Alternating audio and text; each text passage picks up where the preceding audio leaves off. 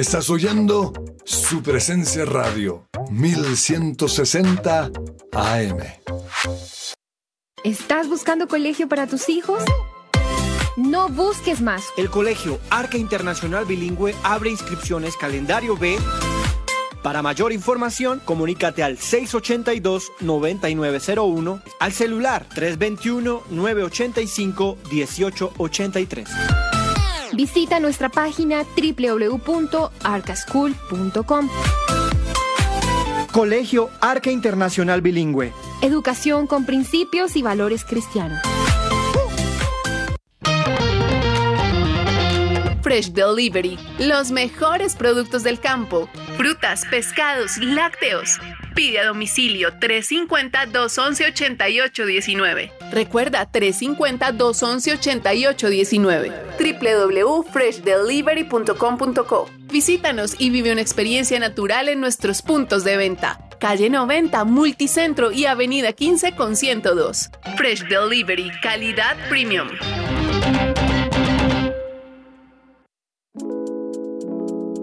¿Te negaron el traslado a Colpensiones por haberte pasado de la edad? Pues tranquilo, te tenemos la solución. Te invitamos a pedir una consulta gratuita con el abogado experto en pensiones Manuel Santos. Comunícate al número de teléfono 301-459-5697. Me gusta saber que además de tener a mi hijo en un colegio campestre que está entre los 20 mejores de Bogotá, él está creciendo feliz con sus compañeritos en un ambiente de Dios, adorando a Jesús y aprendiendo de los principios que con mi esposo le queremos transmitir. En Gimnasio Campestre Bet Shalom se forman líderes con la visión del reino de Dios. Encuentra más información en betshalom.com o llamando al 315-396-1803. Este es el programa número uno del deporte. Que ruede la pelota. Amaneció, hay que salir otra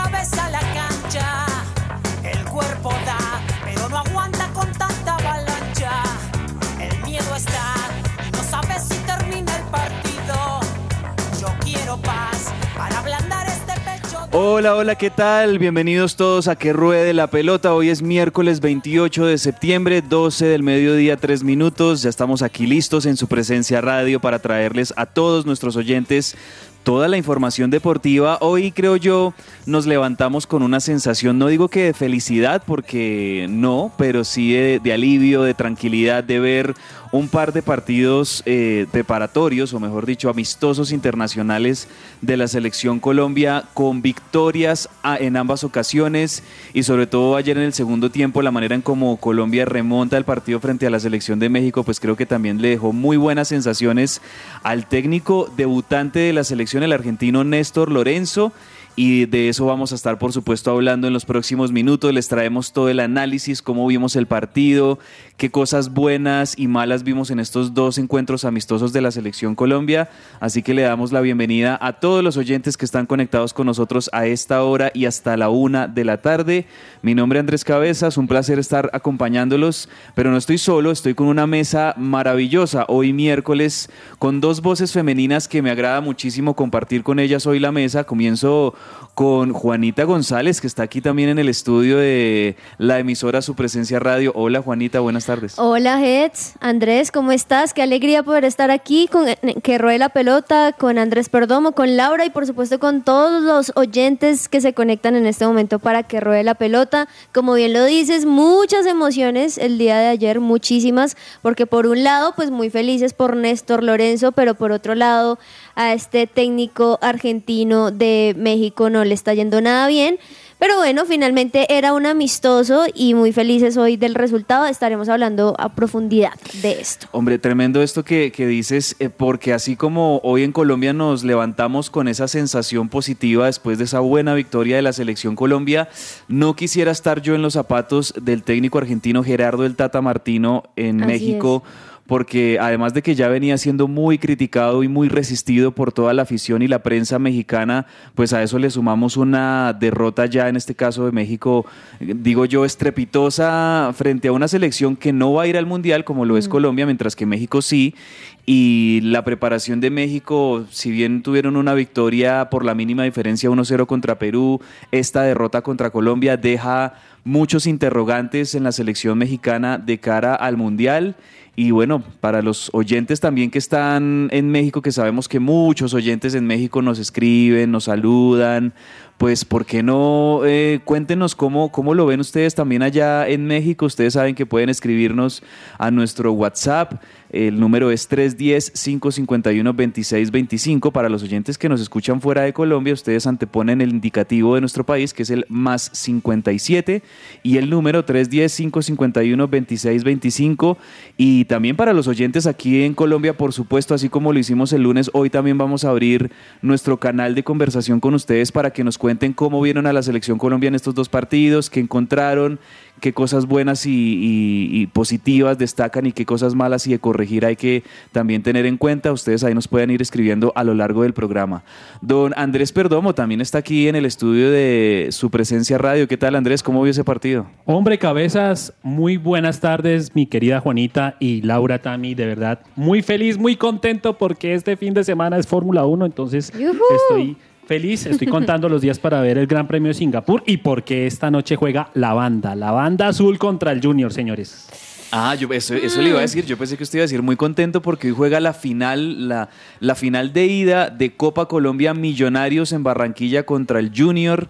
Partido de ida que seguramente va a ser clave para la hinchada azul aquí en Bogotá para saber si nos, nos animamos a ir al Campín a, a mirar ese partido de vuelta que será el 2 de noviembre.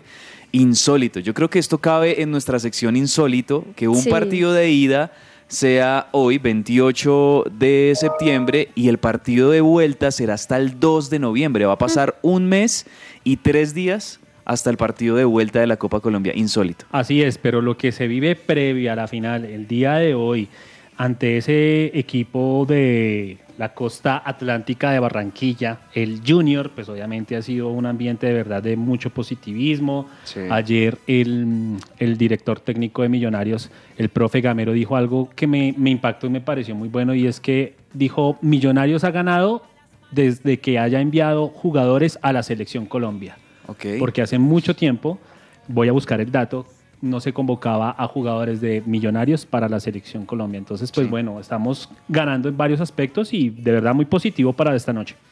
Y de esos jugadores convocados a la selección Colombia, no solo del plano internacional, sino también del plano de lo local, como el caso de Andrés Ginás, por ejemplo, vamos a estar hablando también en segundos, pero déjenme yo saludo, por favor, a la abanderada del Rincón de la Leoparda del Bucaramanga, que siempre está con nosotros cada miércoles, Laura Tami. Laura, qué bueno tenerte hasta ahora con nosotros, bienvenida. Mira, queridos compañeros y a todos nuestras y, y nuestros oyentes, estoy muy contenta de estar acá un miércoles más. Vamos a ver qué tanto rugimos hoy, no tengo tanta información. Lo que sí les quiero contar es que ayer me vi el partido transmitido por eh, un canal mexicano para aportar. Ah, viste la transmisión mexicana, tú, muy bien. ¿Cómo me ven? O sea, ¿cómo me ven con mi apuesta de hoy? Un poco ácida. Bueno, yo creo que había tensión y preocupación en los mexicanos. ¿Cómo viste la transmisión mexicana, sobre todo cuando Colombia empata el partido y después mete ese 3-2 con Wilmer Barrios? ¿Cómo, ¿Cómo viste a los mexicanos reaccionando? Ay, yo lo primero que les tengo que decir es que a mí me encantan esas transmisiones porque los mexicanos narran muy chistoso, buenísimo, son sinceros, son autocríticos. Lo segundo es que, eh, pues nada, el Tata Martino lo estaban acabando en la transmisión, como que ya no se aguantan una pérdida más, sobre todo de cara, porque pues ya ellos son los que sí van a ir al Mundial. Entonces está diciendo cómo esta selección que no le está metiendo más corazón que la mexicana y nosotros sí tenemos el Mundial ahorita en unos meses. Entonces Wow. todo bien interesante, les voy a estar contando más eh, ahorita cuando empecemos con, con, con más fútbol. Y que ruede la pelota, compañeros. Que ruede la pelota, que ruede la pelota hoy miércoles en nuestro programa y hoy yo creo que amerita que pongamos esta canción, aunque nos ha traído alegrías, tristezas, momentos alegres, momentos no tan alegres. no sé, ilusión, decepción, etcétera, pero hoy, hoy yo creo que se merece esta selección de Colombia, más allá de que no vaya a estar en el Mundial y más allá de que seguramente nos vamos a sentir muy nostálgicos cuando empiece a rodar la pelota en Qatar, que no tengamos a nuestra selección allí, pues creo yo que eh, en pasajes de ambos de estos partidos que vamos a analizar vimos a una tremenda selección, así se llama esta canción para comenzar hoy el programa en que ruede la pelota.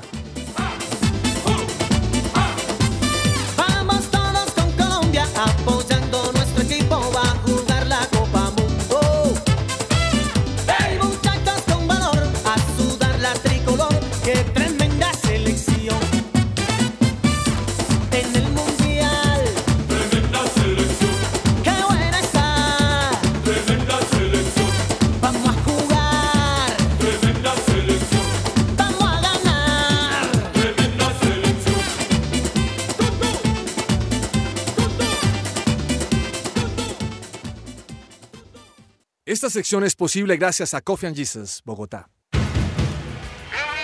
Hablemos de fútbol. Devenir champion du monde de football. Devenir champion du monde de football. Aprende un nuevo idioma con Smart, la academia de idiomas con más trayectoria en el país. Llevan más de 25 años cumpliendo sueños y acompañando a miles de personas en su proceso de aprendizaje. Hazlo ahora, puedes registrarte en www.smart.edu.co o llamar al celular 300 912 5500 numeral Piensas Smart. Bueno, queridos compañeros, analicemos este partido de la selección Colombia contra México. Mm, un primer tiempo creo yo que fue realmente malo de la selección Colombia, sobre todo porque México supera físicamente a la selección. Es un equipo que presiona alto, que presiona de, comenzando por sus atacantes, muy dinámico, comienza muy físico México, mientras que Colombia eh, sale con un equipo que fue totalmente diferente, bueno, no totalmente, pero en un 70% fue distinto a los inicialistas que habíamos visto frente a Guatemala. Entre ellos, pues teníamos la presencia de Radamel Falcao, de James Rodríguez, tuvíamos, teníamos también ahí a Juan Guillermo Cuadrado como inicialista. Me llamó la atención que como volantes centrales arrancaron dos que no habían arrancado contra Guatemala, Wilmar Barrios y, y Steven Alzate.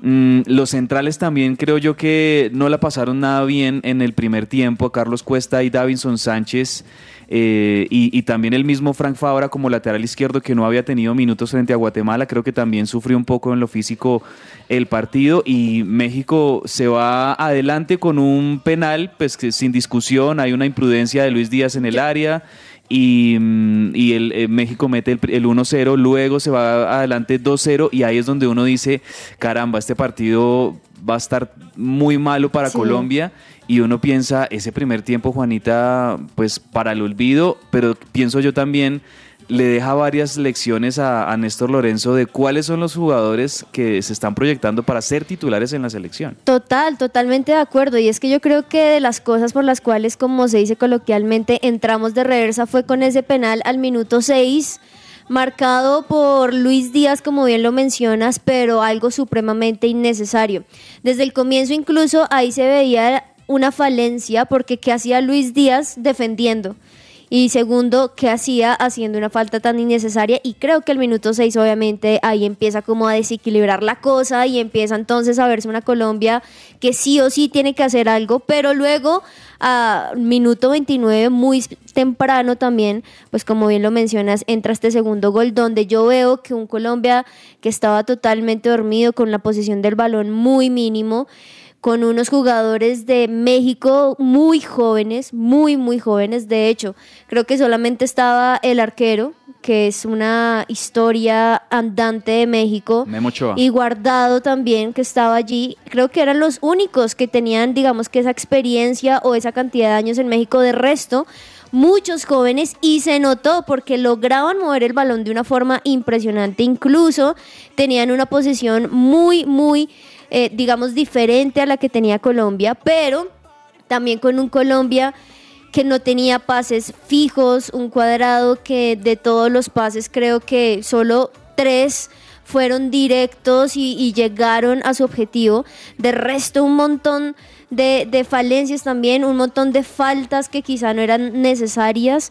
Pero bueno, un Colombia que como bien lo dices, en el segundo tiempo con unos cambios que fueron creo que estratégicos, importantísimos, que les funcionó también a Néstor Lorenza en el partido junto o frente a Guatemala. Pues bueno, ahí se vieron las diferencias y un Sinisterra que yo creo que si mencionamos ese jugador estrella, para mí fue él también con un borre demasiado aguerrido, o sea, impresionante, no sé si, si piensan igual que yo, cómo Borré no se cansa, o sea, no tiene o sea, pareciese que tuviese como cinco pulmones siempre ahí encima y creo que esto pues mostró la diferencia. En un gran estado físico, Rafael Santos Borré lo demostraba en River con un despliegue físico siempre muy predominante, mucha presión alta, es algo que caracterizaba siempre el juego de Borré, pero también el poder asociarse con los volantes, el poder retroceder y recuperar la pelota. Muy bien lo de Sinisterra, que me parece ratifica que es hoy por hoy uno de los jugadores más destacados en, en el fútbol eh, colombiano, el delantero del Leeds United.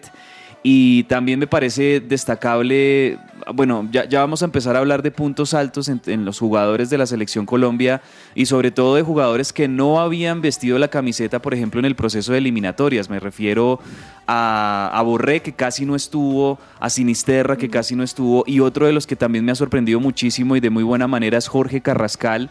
Cada vez que ha entrado Carrascal que hoy por hoy está en el CSK de Moscú en Rusia, pues la está rompiendo, lo está haciendo muy bien, se ve físicamente bien a Carrascal y siento, por lo que yo conocí a Carrascal también desde sus inicios en River, que ha madurado mucho Jorge Carrascal en términos de soltar la pelota. Y eso que hubo anoche sí. jugadas donde Carrascal como que se, se encaprichó un poco con la pelota y la amarraba un poquito y la alargaba además pero créanme que eso en River pasaba todavía con mucha más frecuencia, muchas más veces, y, eso era algo que de alguna manera exasperaba y, y, también cansaba de Carrascal, pero siento que ha madurado mucho, ha sido un jugador que entiende sus habilidades, pero también entiende que pueda dar ese toque, esa asistencia clave para los goles de Colombia y eso fue lo que vimos ayer, por ejemplo, en esa asistencia para el segundo gol de Sinisterra.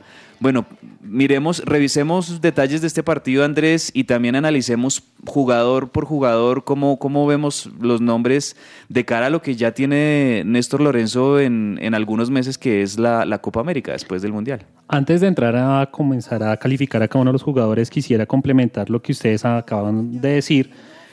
Y tuve la oportunidad, pues obviamente ustedes ya todo el análisis de la selección Colombia lo dieron del primer tiempo pero el primer tiempo de la selección de México fue bastante notorio y bastante llamativo. ¿Por qué? Porque creo que ellos, no sé si cayeron en la trampa, pero se enfocaron mucho en las figuras que la selección Colombia tenía. Un Falcao, un James, un Cuadrado. Y en el momento en que ellos, a, a ellos les caía el balón, pues la selección mexicana en minutos o en cuestión de segundos contrarrestaba obviamente la llegada del balón a estos, a estos grandes de la selección Colombia y eso, lo, eso también era lo que hacía, era cortar los tiempos y obviamente cortar las jugadas y impedía que obviamente Colombia avanzara. A mí me pareció que la selección de México en el primer tiempo fue muy buena, fue muy buena y creo que esto es una lección para el Tata Martino diciendo que no se tiene que obviamente enfocar solamente en las figuras de la selección, porque el partido que va a tener contra Argentina no le va a mandar toda la selección de México a Messi, porque obviamente mm. toda la selección de Argentina va a tener obviamente grandes figuras. Esa es una lección que yo creo que el Tata Martino creo que aprendió en el día de ayer pero ya el segundo tiempo, la selección de México sí, obviamente totalmente desdibujada. Pero ¿sabe qué yo creo? Esto me atrevo a decirlo a apreciación propia. Uh -huh. Y es que yo creo que el, Néstor, el profesor Néstor Lorenzo hizo los uh -huh. cambios, pero yo creo que él se sorprendió. O sea, no creo que lo haya Obvio, planeado. No, no, creo que haya dicho, ay, no, voy a meter a Sinisterra y a Santos Borrell. No, yo creo que él se sorprendió de esto y creo que también es un mensaje indirecto, con todo el respeto, para aquellos veteranos de la selección Colombia donde sí. les está diciendo, hey amigos, mm. creo que uh -huh. tenemos que ir haciendo un paso al costado porque los muchachos vienen con fuerza. Hablando de México, ¿saben quién me sorprendió no ver en el partido anoche? Al Chucky Lozano. Yo pensé que eh, eh, este muy buen delantero que tiene México, Irving Lozano, pues tendría minutos, no jugó. Y creo que eso también es de las cosas que le han venido criticando mucho al Tata Martino, que pues me parece que a diferencia de Colombia, que sí necesita probar muchos jugadores, uh -huh. Creo yo que México en estos partidos de preparación lo que necesita es ya consolidar un- una buena base y, y por lo menos un- en un 80% los jugadores que van a ser los titulares en, en el Mundial. Y me, me extrañó no ver, por ejemplo, al Chucky Lozano y a otros jugadores Chicharito incluso. Eh, bueno, sí, el, el- el caso del Chicharito es, mm, es- es- Es- in- incluso es posible que se quede por fuera del Mundial. Total. Es que, ¿sabes? Ahí muy rápidamente, es que es impresionante porque, bueno, pues Colombia no va al Mundial, entonces sí, Néstor Lorenzo aprovecha obviamente para, para todo lo que viene la Copa América y demás. Pero es que México era como uno de sus entrenamientos antes del Mundial. Y obviamente el perder, pues obviamente ya de entrada, esto es muy mal no solamente para los jugadores, sino para la estrategia que tenía el técnico y por eso creo que le han dado tanto palo. Sí, sí, sí, complejo y, el ambiente del Tata Martino del cara al Mundial pues no va a ser el, el ideal, de verdad que va a estar muy presionado por, por la prensa y por la hinchada en, en México. Bueno, tu visión del partido, Laura, y también empecemos a hablar de varios jugadores, quienes destacas, quienes creen que se han ganado... eh, digamos que muy buena aceptación y han sobresalido con su juego en estos dos partidos de la selección Colombia. Lo primero que quisiera decir es que concuerdo en la transmisión mexicana que estaba eh, oyendo ayer cuando mm, dice un comentarista que en el segundo tiempo rejuvenecimos nuestra selección, ¿sí? Eh, y en ese sentido, pues parte del rejuvenecimiento que tuvimos en el segundo tiempo, pues fue Sinisterra, Sinisterra. Y ahí me gustaría hacer como un paralelo con Falcao, por supuesto todos amamos a Falcao, nos parece lo máximo, pero creo que Sinisterra le da muchísimo movimiento, eh, es un 9 con mucho movimiento, ¿no? Yo creo que Falcao está un poco más parado en su posición, espera que le lleguen, que le entreguen, por supuesto que huele el gol y es determinante cuando, cuando va a ejecutar, pero este tipo de 9 de Sinisterra que se está ganando un cupo, esta cosa de bajo, subo, eh, aéreo, le da y refresca mucho a la selección que hasta ahora está identificando nombres para consolidarse, eso me parece buenísimo. Lo segundo que me parece chévere es que este rejuvenecimiento dio o puso sobre la mesa de somos capaces de remontar. Y para mí eso es fundamental en un equipo, en un equipo que se está consolidando, ¿no? No es como estoy enterrado y me cuesta mucho trabajo reponerme un marcador, sino que propone y efectivamente le remontamos a México. Y decían también los mexicanos, nosotros no tenemos eso que sí tiene la selección Colombia ahorita. O sea, no tenemos un recambio. Estos son los chinos que tenemos y se dejaron remontar un marcador que íbamos ganando, eh, íbamos ganando en el primer tiempo. Lo tercero que quiero decir es que me parece mejor Mojica que Fabra. Creo que, que Fabra le toca ganarse un poco más en la posición. Oigan, y es- está gordito Fabra, ¿no? Sí, pues es- es- ese ha sido el físico de Fabra en los últimos años y cre- creo yo que la elección de Fabra es positiva, pero sí hay que ver eh, eh, contra qué selecciones se pone a Fabra y contra qué selecciones se pone Mm. a Mojica hablando de, de los defensores. Pero termina tu, tu, tu idea, tu concepto, Lau.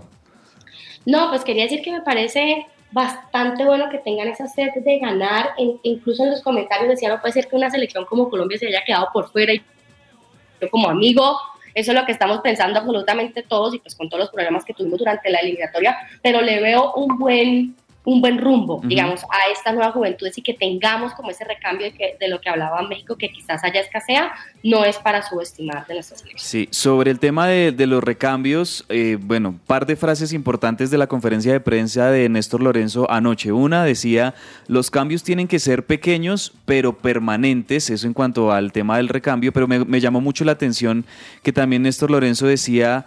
En este partido salimos mal desde el fondo y, creo yo que aquí, hablando ya de, nombre por nombre, eh, tú lo mencionabas, me gusta más Mojica que Fabra. A mí en lo personal me gustó muchísimo Andrés Ginás eh, contra Guatemala. Entendemos que Guatemala y México son rivales distintos, pero me parece que le jugó muy sobrio, jugó muy tranquilo. No le pesó el debut con la selección Colombia a Ginás y me parece que es de los nombres destacados en la saga central. Eh, sabemos que Davinson ya tiene mucha más experiencia en la selección, pero siento que Davinson no, no termina de, de- de generarle al fútbol de Colombia esa estabilidad que uno pretende de un central. O sea, es muy Seguridad. incierto, esa seguridad. Eh, a veces con Davinson es muy volátil y uno no sabe qué pueda pasar, mientras que necesitamos un, cen- sobre todo en los centrales, necesitamos eh, jugadores que estén muy tranquilos, muy sobrios y que corten muy bien las pelotas. Y me parece que eso vi en Ginás. Mm, Carlos Cuesta, creo que de pronto la, la pareja con Davinson ahí les costó un poco en este primer tiempo, pero en definitiva él viene jugando bien. Creo yo que ahí va viendo Néstor Lorenzo qué jugadores va a poner o qué jugadores se perfilan para ser titulares. El caso de Daniel Muñoz por la derecha, que yo lo ha venido haciendo muy bien. Anoche Estefan Medina Estefan no Medina. tuvo buen partido, me parece. Fíjese que Estefan Medina estuvo de central en Guatemala un rato y después aquí estuvo de extremo. Sí.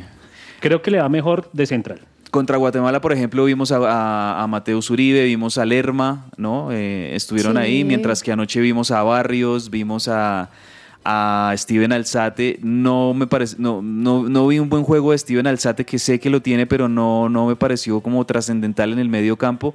Y creo que ahí ya empiezan a perfilarse eh, Lerma y Mateus Uribe como los titulares, por lo menos, o, Wilmar Barrios, que creo yo que Wilmar Barrios tampoco es que haya tenido un buen partido, pero lo salvó el golazo. Sí, Eh, eso sí, el, bueno. el- el golazo de- del segundo tiempo, que pues también hay que destacar y ya yéndonos hacia la parte de adelante, pues jugadores como Sinisterra y Borré y Carrascal eh, revolucionan y, le dan un- una velocidad mayor al ataque de la selección Colombia. Mm, Me preocupó un poco de estos partidos, ¿saben quién? Luis Díaz. Cre- creo que Luis Sí. Díaz mm, eh, no, no fue ese Luis Díaz eh, eh, habilidoso, escurridizo, determinante, Yo lo vi hacia en el adelante. primer tiempo. Eh, hubo varias jugadas donde creo que no confió en sí mismo en hacer ese, ese recorte hacia adentro que él siempre hace, enganchar hacia adentro y pegarle de fuera del área. Siento que como que no, no sé si el jugador se estaba guardando físicamente, si se estaba cuidando, de pronto teniendo en cuenta que son amistosos, que tiene que volver a Liverpool. Pero no vi a un Luis Díaz eh, en, en un 100% en estos dos partidos. No sé si sea solo por eso, ojalá que sea así pero hubo otros que sí se destacaron y pues creo yo que ya como para que vayamos concluyendo el tema, mm, entender que los estandartes, los James, los Juan Guillermo, los Falcao y David Ospina, me parece que es bueno que estén, pero el técnico ya se da cuenta de que no es para que estén los 90 minutos o incluso desde el arranque. De, de hecho, algo que me pareció muy bueno el segundo, yo pensé que, que a comparación de el juego contra Guatemala, que cambió casi que a todos, en esta ocasión dejó a Cuadrado y a Díaz. Y ahí fue donde yo sí vi, Díaz obviamente sí no está en su mejor momento de acuerdo, pero vi cuando llegaron ellos dos que ahí sí como que él pudo tener más opciones de pase, se sentía mucho más digamos que compaginado con los demás Sí. jugadores que había llegado, que le cogían, digamos, también un poco las jugadas que le estaba haciendo, que creo que es lo que le falta a Díaz. Él puede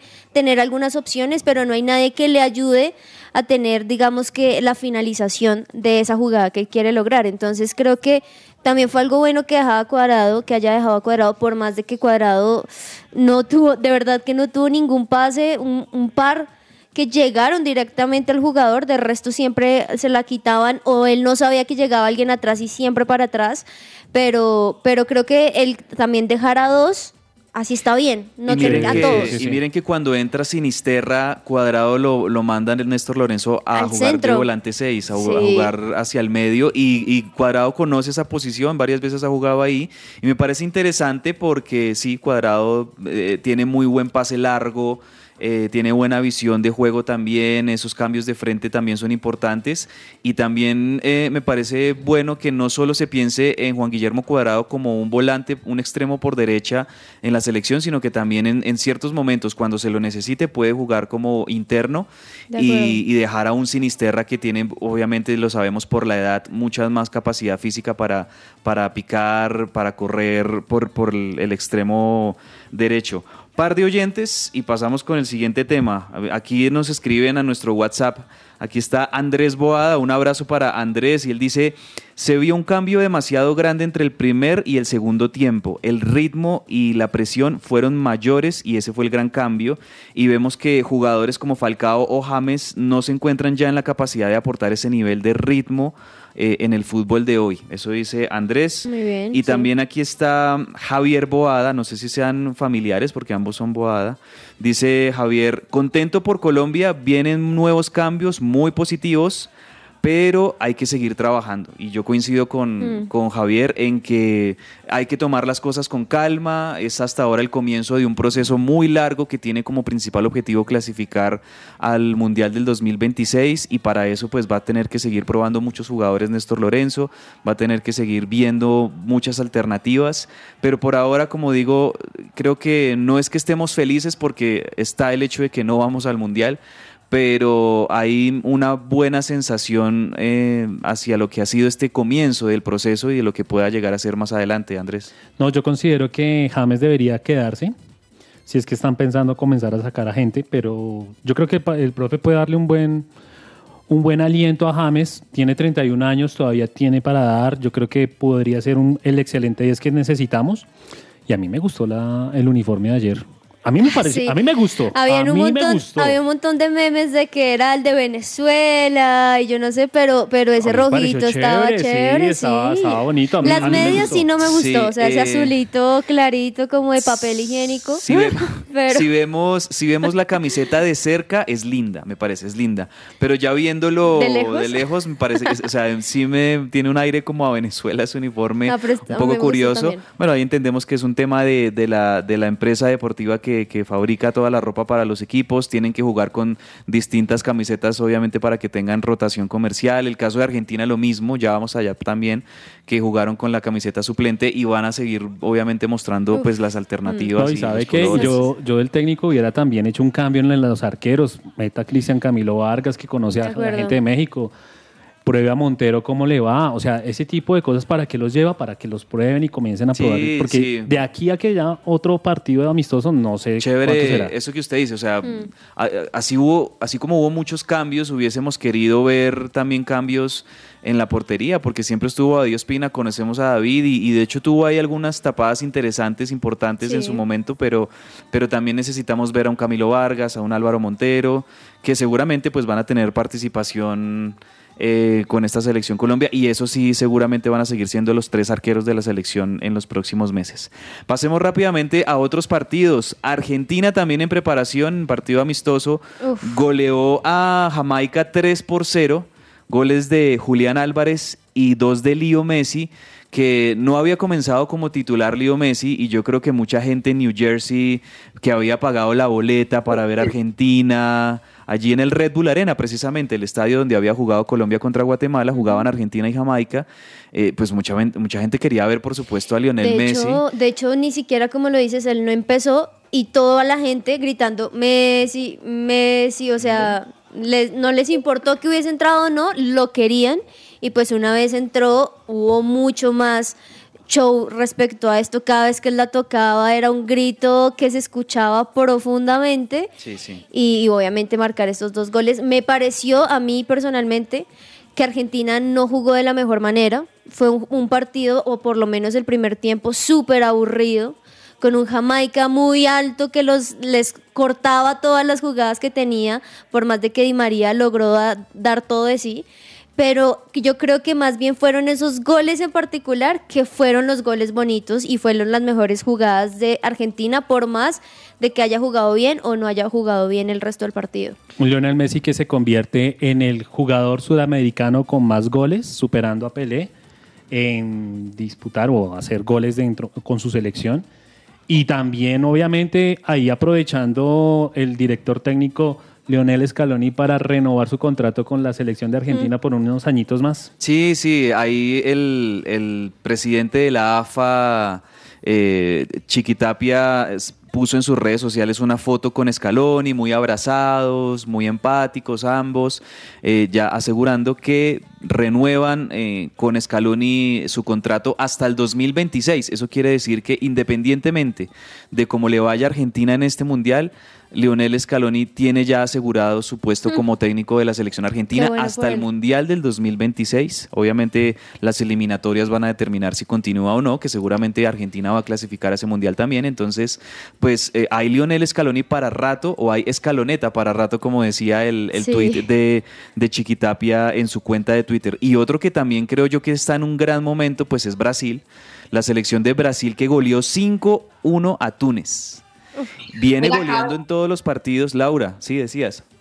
No, yo creo, siento que, que, que este mundial puede ser suramericano. O sea, Brasil goleando, eh, además de la jerarquía que siempre tienen, y eh, con Argentina, digamos que me queda esa cosa, les voy a confesar acá, yo soy Team Messi.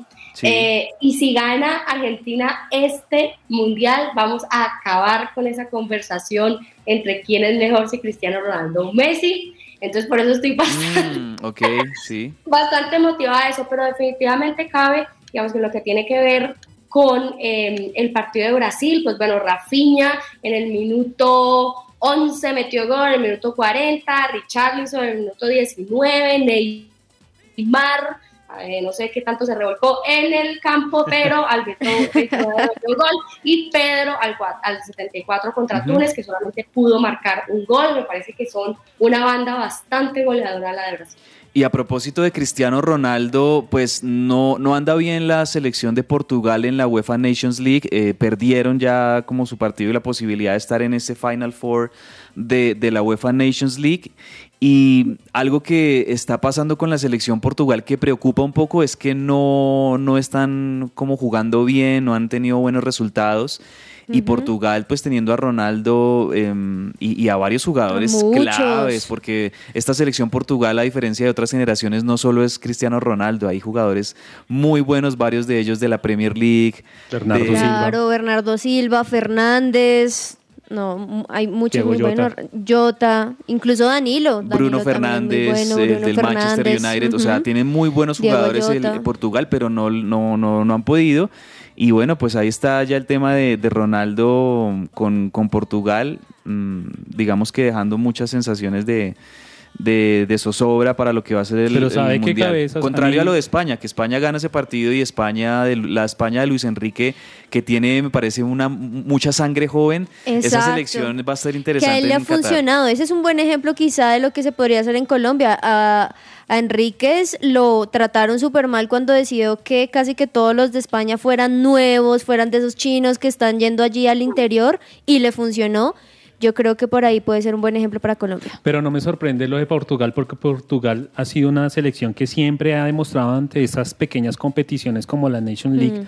que no está bien futbolísticamente, pero llega al Mundial o llega a la, la Eurocopa y se levanta de una manera exorbitante. Es cierto. Entonces esperemos a ver porque obviamente aquí no acaba y yo creo que hay un Portugal que, o a mí me gustaría ver una final Portugal contra Argentina. Uy, sería eso una Vamos- Vamos a novedad, ver, mejor yo, dicho. yo lo único que sí espero como latino y como sudamericano es que estas muy buenas sensaciones que estamos viendo de Argentina y Brasil se ratifiquen eh, ya a la hora de la verdad. O sea, pueden ganarle y golear al equipo que quieran y están goleando, mejor dicho, Argentina está extendiendo su, su invicto, Brasil está goleando a todos los equipos con los que juega, pero a la hora de la verdad en el Mundial quiero Mundial. verlos y pues esperamos que, que siendo los dos representantes más fuertes de Sudamérica, sin olvidar tampoco hay a Uruguay, que creo que también tiene cosas interesantes para mostrar en el Mundial, pues eh, que sí, que se rompa esa hegemonía europea en los Mundiales, Mm. sea con Argentina, sea con Brasil, y pues yo sé que muchos ahí están con el Team Messi,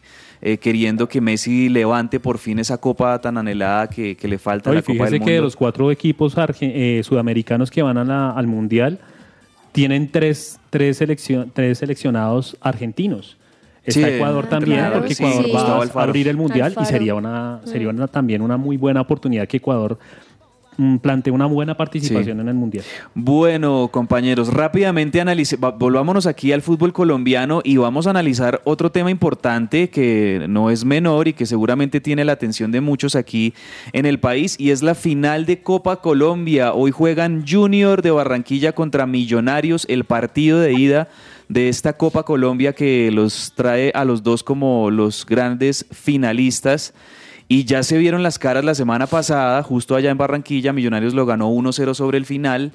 ¿Cómo se analiza este partido, Andrés, y qué se espera ver eh, en este juego que tengo entendido Ginás y Álvaro Montero, los jugadores de Millonarios, que estaban con la selección Colombia, agarraron vuelo charter y ya se tienen que reintegrar con Millonarios rápidamente para poder afrontar este partido? De hecho, ya llegaron al estadio a Barranquilla. Esta mañana mm, mostraron unos, unos avances donde estaban llegando al aeropuerto Mm. y pues obviamente la previa al partido está muy un poquito tensa. Ayer se notó en la rueda de prensa que brindó cada uno de los capitanes de la, del Deportivo de, de Millonarios y de Junior. Sí. Pero creo que está muy emocionante el, el- el partido. Yo creo que sí vamos a ver un Junior totalmente diferente al que vimos hace ocho días, porque una cosa es liga y otra cosa es la final de la Copa. Y ellos están obviamente preparándose muy bien. Espero un partido totalmente abierto, nada de estar gastando tiempo, como siempre se ha caracterizado el equipo de- del Atlántico Barranquillero y pues obviamente esperamos que podamos llevar o una ventaja Sí. o por lo menos sacar, por, en el peor de los casos, el empate. Les iluminan los ojos apenas a ustedes dos de pensar da millonarios. No, ganando. claro, es que, es Claro. que el ambiente, el ambiente aún aquí en la ciudad de Bogotá se, se, se respira, uf, se respira fútbol. Hace rato, rato, rato, una hinchada azul no, vibra, no vibraba por estas finales así. Sí, claro, pues ahí está mucho la expectativa del hincha de Millonarios. Vamos a ver cómo termina ese partido hoy y yo creo que eso también va a, a- a- a determinar qué tanto vayan a acompañar los hinchas de Millonarios, que yo creo que sin duda van a llenar el campín independientemente del resultado. eh, el próximo 2 de noviembre. Bueno, tuvimos también ayer, eh, Juanita, complemento de la jornada do- 14 del fútbol colombiano, el último partido que quedaba ahí pendiente, que era el de Pasto Cortuluá, ¿no? Entonces ganó Sí. Pasto y se acomodó en la tabla. Se acomoda en la tabla, ganó por la mínima 1-0, pero allí está, como bien lo dices, la jornada 14, faltan muchos, son 20, así que todavía está la posibilidad de que vayan sumando puntos, pero sí, Pasto en este momento se acomoda en el segundo lugar con 26 puntos, después de Millonarios con 28, Unión Magdalena sigue allí eh, pisándole en el tercer lugar con 24 puntos, Águilas Dorados 23 y Atlético Nacional está ahí en el quinto lugar con 22 puntos. Como les decía, faltan algunos partidos, esta fue la fecha 14, así que todavía hay algunas posibilidades de aquellos que están más abajo puedan sumar puntos, pero eso sí, tienen que ganar sí o sí. Y a propósito de Nacional, pues eh, mañana jueves Nacional eh, completa ese partido aplazado que tenían con Santa Fe, precisamente en el Estadio El Campín, un partido que se había aplazado por los temas de, conciertos de la fecha 13. Entonces se van a poner al corriente, Laura, Santa Fe y Nacional, y ojo porque creo yo que ambos equipos tienen ahí la, la posibilidad Nacional de afianzarse dentro de los ocho y Santa Fe de meterse, un partido clave para Santa Fe aquí en El Campín. Así es, cabe mañana a las 8 pm se estará enfrentando Atlético Nacional contra Santa Fe aquí en el Campín. Yo creo que se está jugando bastante nacional y tiene una gran posibilidad de meterse eh, el equipo santafereño que también yo creo que está como necesitando victorias, ¿no? Entonces, pues mucha, mucho ánimo y mucha suerte para ese encuentro. Como estamos aquí transmitiendo desde Bogotá, vamos a decir para los Santa Fe. Y es que es muy importante porque Santa Fe tiene 21 puntos y el primer lugar tiene 26 con tal de que ganen. Miren, es que eso es lo impresionante de que sean tantas jornadas. Gana dos partidos y ya se podría meter fácilmente dentro de los ocho y Atlético Nacional obviamente estar más arriba. Bueno, con esta información cerramos Hablemos de Fútbol, pero al regreso de esta pequeña pausa seguimos con mucho más. Vamos a hablar de ciclismo, de tenis, de voleibol, también con la participación de la Selección Colombia Femenina en el Mundial. Les traemos hiperdato y también los recomendados para esta jornada de miércoles. Muy cortica y seguimos con más de que ruede la pelota.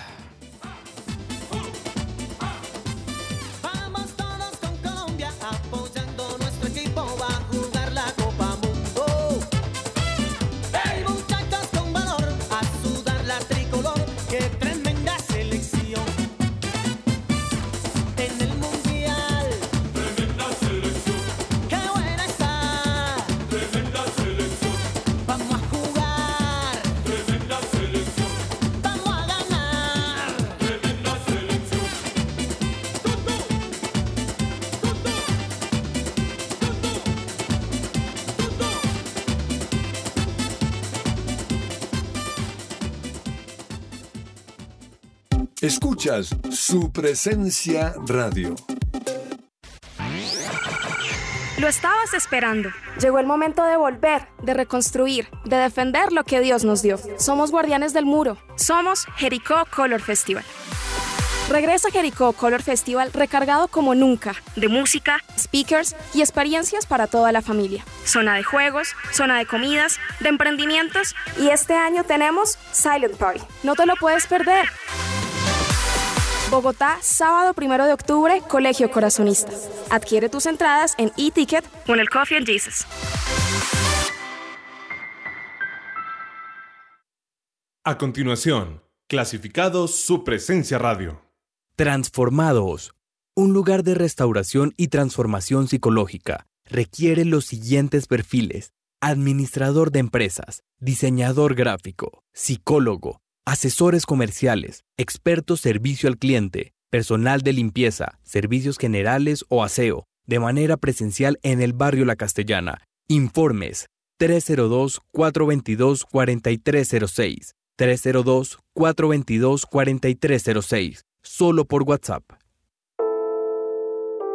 Jellyfish Power, empresa de integración en ingeniería electromecánica. Diseñamos, suministramos y ejecutamos proyectos de plantas eléctricas y sistemas de alimentación ininterrumpida de energía, sistemas de aire acondicionado y ventilación mecánica, energía solar para generación eléctrica y energía solar térmica para calentamiento de piscinas y edificios. Prestamos nuestros servicios a hoteles, centros comerciales, hospitales y edificios. Visita nuestra página web www.jellyfishpower.com o contáctanos llamando a los teléfonos 304-337-2824 o 301-200-9205.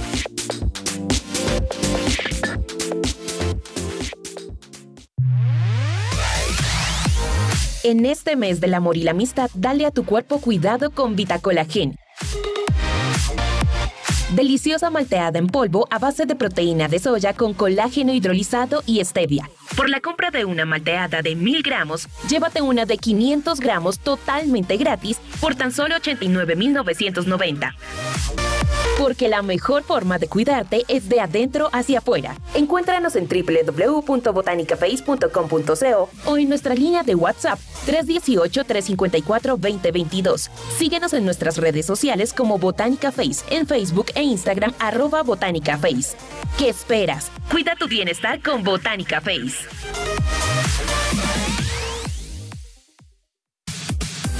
Su presencia radio te acompaña.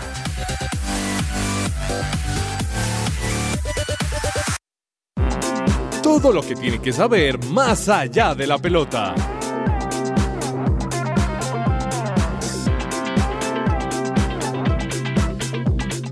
Tu cuerpo con Vita Collagen, deliciosa malteada con colágeno hidrolizado y stevia. Para más información puedes contactarlos al 318-354-2022.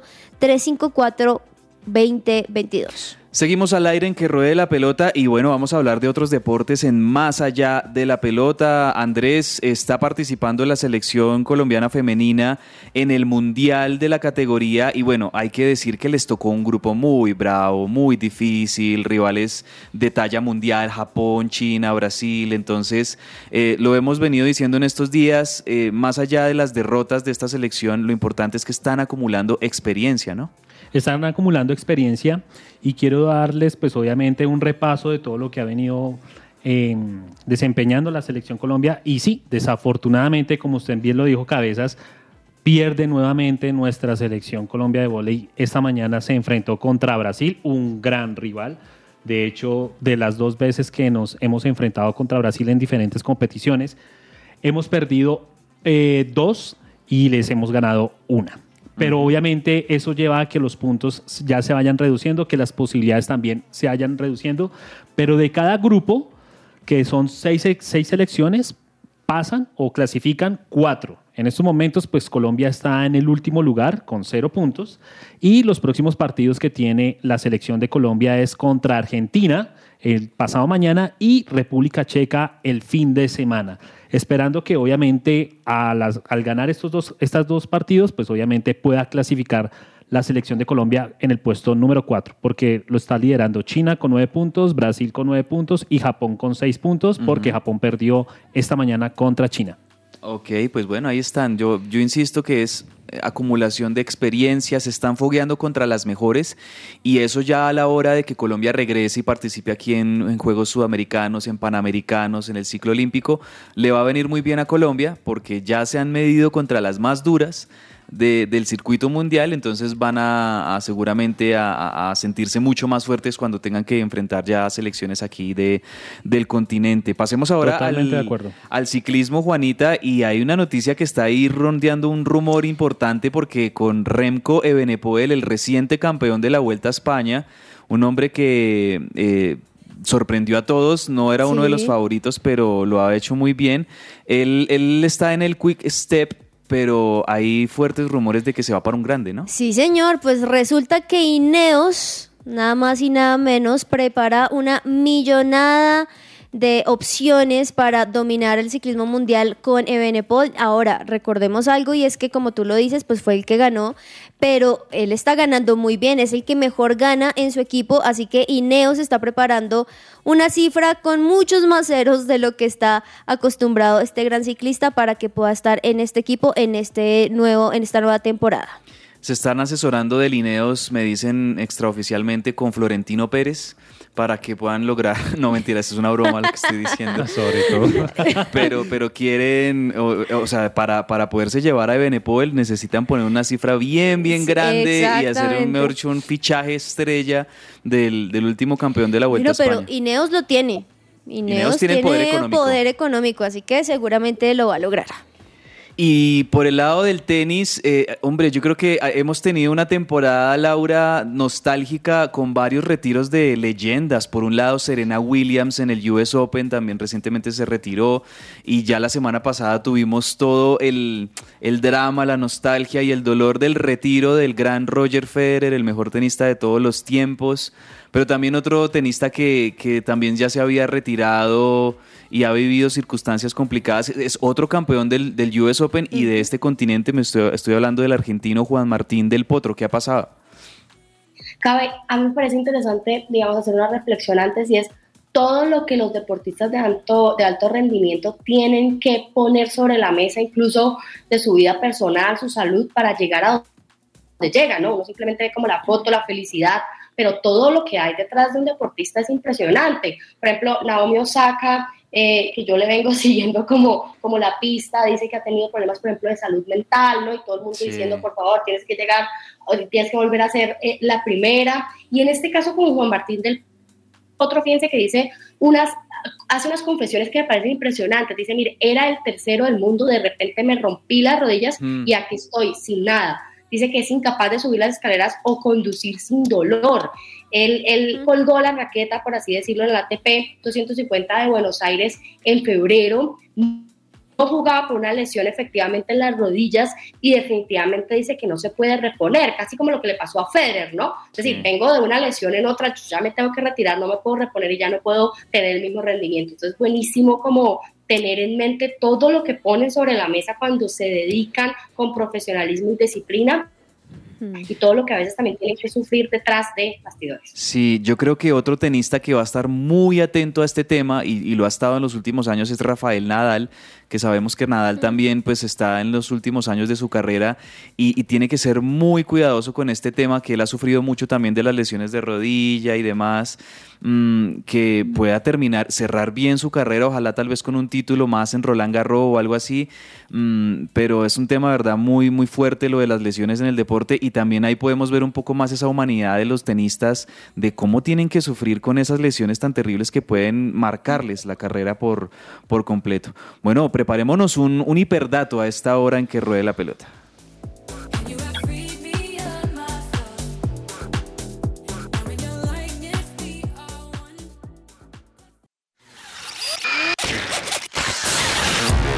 Un hiperdato.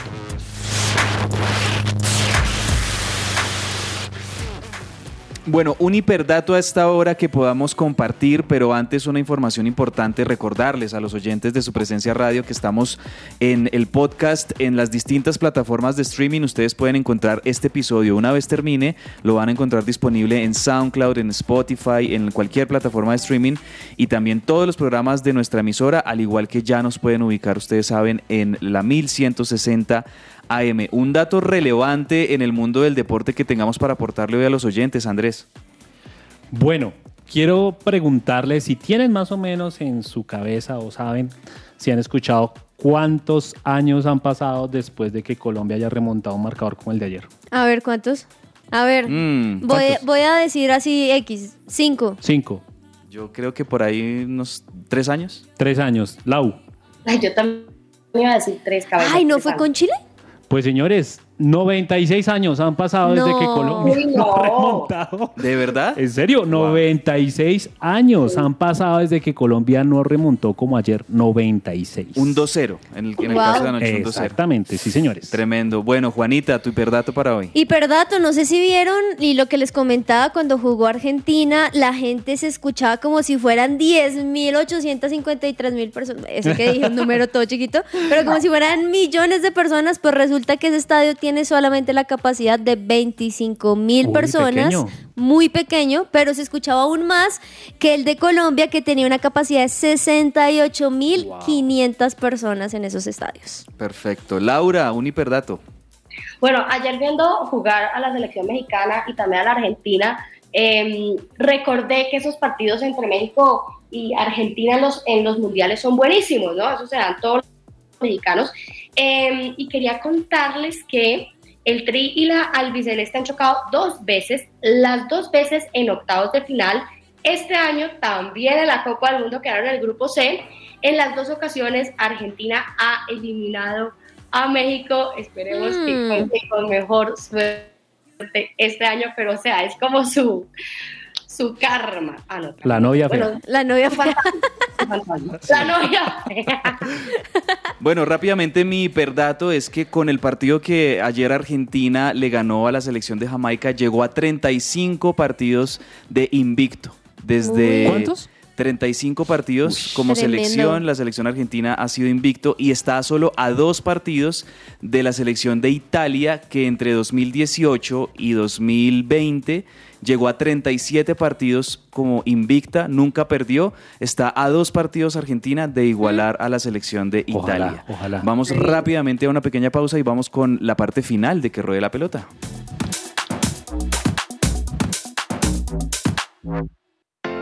Somos el Colegio Wesleyano del Norte. La propuesta educativa para aquellas familias que están buscando una opción que forme a sus hijos ante la incertidumbre, que nos ofrece la realidad actual desde un fundamento espiritual, emocional, cognitivo y de responsabilidad social como los líderes que construyen presente y futuro. Más de mil egresados comprometidos con sus valores, proyectos de vida, de ciudad, de país y del mundo. Dan testimonio de ello, preescolar, primaria y bachillerato. Admisiones 2023. Contáctenos 311-577-3398 o en nuestras redes sociales, Instagram, Facebook, YouTube. Nos encuentras como Wesleyano Norte.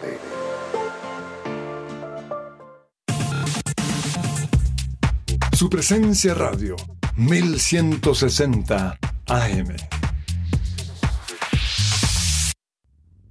Agenda deportiva. Se me va a salir el corazón. ¿Estás cansado de que tu factura de energía llegue muy alta? Únete a la energía solar y envía tu factura a pago cero. Aprovecha los beneficios tributarios. Comunícate ahora mismo con Jellyfish Power. Jellyfish Power al 304-337-2824. Recuerda, 304-337-2824. Esto aplica para facturas de energía de 500 mil pesos en adelante. Bueno, agenda deportiva rápidamente, compañeros, y al final les damos eh, la pregunta a nuestros oyentes para que se lleven esa entrada doble al Jericó Color Festival de este próximo sábado. Juanita, tu recomendado de agenda. Bueno, pues claramente no me quiero adelantar a lo que sé que mi compañero Perdomo va a decir, pero es que qué partido más que el de hoy Junior Millonarios a las 8 de la noche. No soy hincha, pero estoy muy feliz por ustedes y voy a ver qué pasa. Como dice el profe, paren todos. Porque no hay otro partido de liga de Literalmente. Colombia hoy. Solamente Junior contra Millonarios. Ese, ese es su recomendado, ¿no? Perdomo también. Pues es que también quería recomendar que estamos en la pretemporada de la National Hockey League o de la Liga Nacional de Hockey en estos momentos en Estados Unidos para que estén pues viendo los partidos y miren qué equipo les esté gustando. También lo pueden hacer por Star Plus y obviamente, por Dios, 8 de la noche. Junior contra Millonarios, por favor, partidazo. No Laura, tu recomendado para hoy. Bueno, voy a recomendar hoy 8.30 MLB San Diego Padres de sus Bueno, buen Buenísimo. partido. Nos estamos acercando a la Serie Mundial del Béisbol de los Estados Unidos. Buen recomendado también. Se nos acabó el tiempo. Juanita, Laura, Andrés. Un abrazo para todos ustedes. Gracias y nos encontramos mañana a las 12 del mediodía. Chao. Chao, chao a todos.